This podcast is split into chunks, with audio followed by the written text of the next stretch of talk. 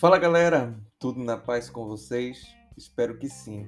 Como já de costume, antes de iniciarmos o assunto propriamente dito, eu trago alguns questionamentos. Por que circuitos digitais? Por que nós não trazemos circuitos analógicos e circuitos digitais?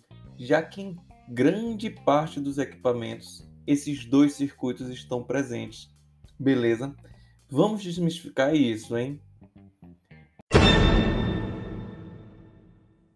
Aqui quem fala é o professor Rafael Brasil e no podcast de hoje iremos falar sobre circuitos digitais e circuitos analógicos.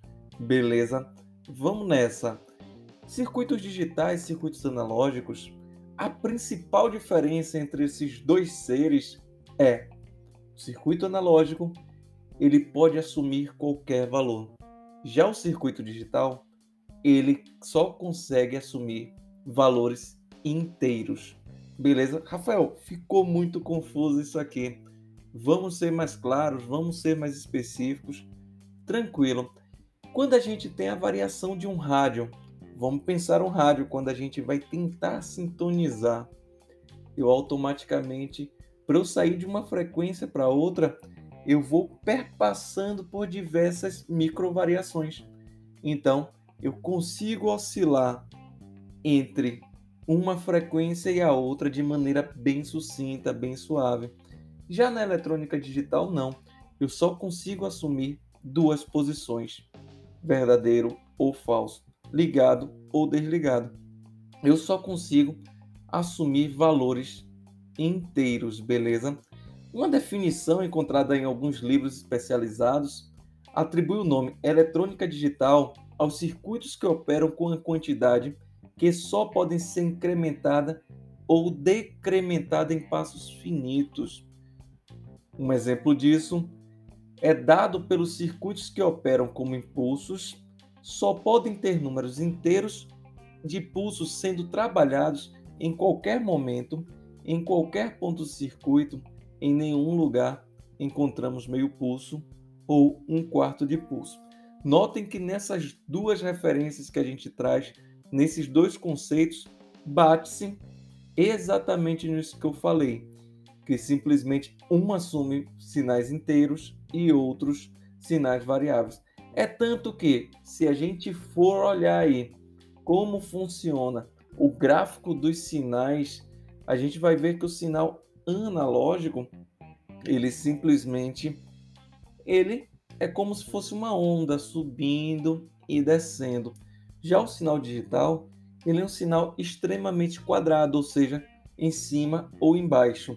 Ele só assume essas variações de sinal aí. Quando falamos de sinal, a gente pode fazer um resumo de duas formas que podem dizer.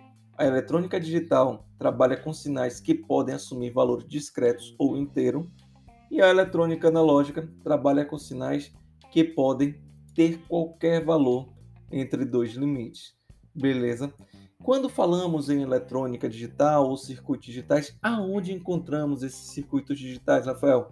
Já que você trouxe um exemplo aí do rádio para os circuitos analógicos. Não é só o rádio, viu, gente? Diversas outras coisas trazem. Mas onde encontramos eletrônica digital ou circuitos digitais? Computadores, nossos computadores, os microprocessadores, os microchips, eles estão cheios de circuitos digitais. Esses circuitos mesmo que estamos falando e continuaremos falando. Dentro da telecomunicação, a gente tem a todo momento isso sendo utilizado, microfones, câmeras, TVs, indústrias e automação. A gente está cheio disso também. Instrumentação, eletrônica de consumo, que seja DVD, calculadora, elementos médicos. A eletrônica, ela está digital principalmente, ela está em todos os cantos. Hoje em dia, principalmente com o advento da internet das coisas, todos os equipamentos, até os mais impensáveis, eles passam a ter eletrônica. Equipamentos vestíveis, talvez uma camisa que a gente esteja utilizando, ela pode ter componentes de eletrônica digital, já que existem algumas camisas que a gente pode se comunicar com a internet porque colocaram alguns circuitos, colocaram alguns sensores. Beleza? Então é isso aí, galera. Continuem acompanhando toda a nossa trilha de ensino e aprendizagem e não esqueçam de verificar o nosso texto ou participar da atividade diagnóstica, todos os elementos de aula, inclusive os elementos pré-aula. Tamo junto e até a próxima.